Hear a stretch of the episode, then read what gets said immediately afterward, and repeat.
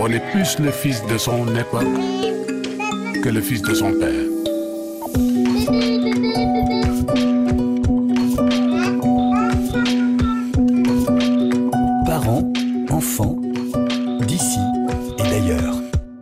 Parents, enfants, d'ici et d'ailleurs, c'est la chronique du psychologue Ibrahima Giroud. Bonjour Ibrahima. Bonjour Emmanuel. Psychologue à Dakar. C'est la période des grandes vacances scolaires pour la plupart des élèves. Nous allons discuter avec vous de ce que les parents peuvent faire pour euh, assurer des vacances bien sûr agréables, de beaux moments partagés avec leurs enfants, sans sacrifier la rentrée scolaire. Tout à fait, Emmanuel. On sait que les vacances font partie de l'éducation. C'est comme si pendant cette période, l'école rendait la main aux parents pour compléter l'éducation de l'enfant. Donc réussir les vacances est donc essentiel pour bien réussir la préparation de la rentrée. Hein, Pour réussir les vacances, nous avons besoin de veiller à ce que les vacances ne soient pas l'occasion d'installer de mauvaises habitudes. Ce n'est pas parce que l'école est fermée que l'on n'apprend plus. En réalité, il y a beaucoup plus de choses à apprendre dans la société qu'à l'école. Il, n'y a même pas photo, Emmanuel. Ouais, je ne sais pas si les enseignants seront d'accord avec vous, Ibrahima, mais alors qu'est-ce qu'un enfant peut apprendre pendant les vacances concrètement?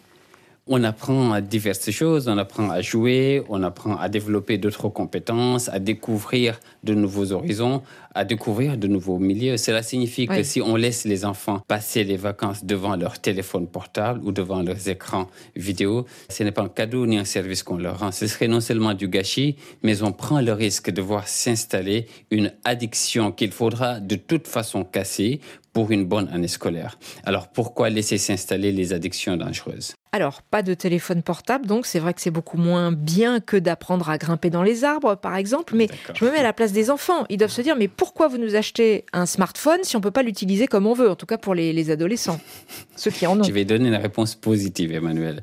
Nous vous avons acheté un téléphone portable pour que vous ne vous blessiez pas avec. Donc, l'addiction entraîne une souffrance, on le sait. On doit aussi faire attention à certaines mauvaises habitudes qui s'installent très facilement, comme les couches tard, lève tard. C'est la mauvaise graine et on sait que ça prend très vite. En même temps, les enfants vont dire, les adolescents, mais euh, est-ce que c'est pas le moment quand on est en vacances, on peut se coucher tard, se lever tard euh, Si c'est pas pendant les vacances, c'est quand? Tout à fait, Emmanuel, c'est assez compréhensible.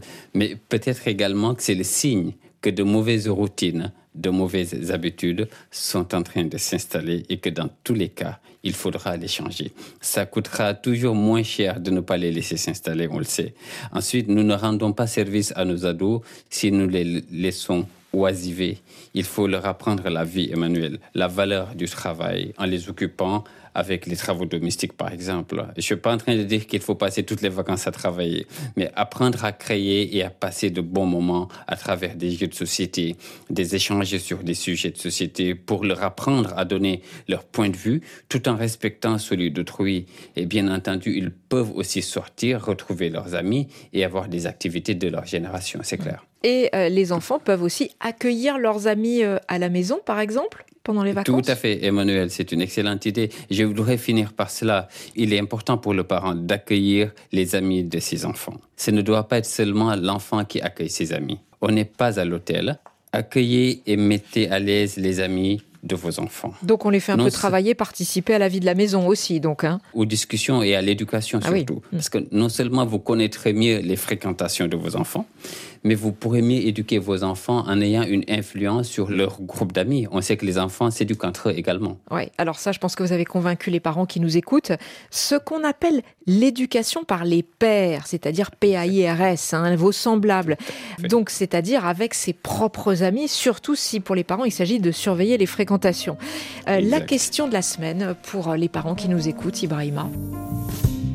Emmanuel, comment mieux éduquer nos enfants aujourd'hui si on ignore complètement qui sont leurs amis? Merci Ibrahima Giroud. Toutes ces réflexions sont à retrouver sur euh, les podcasts parents, enfants d'ici et d'ailleurs disponibles sur toutes les plateformes de téléchargement. Merci au studio à Dakar de RFI Mandincan Day, à la technique à la San Biraba. Merci à vous Ibrahima Giroud. Très bonne journée à Dakar. Au revoir Emmanuel.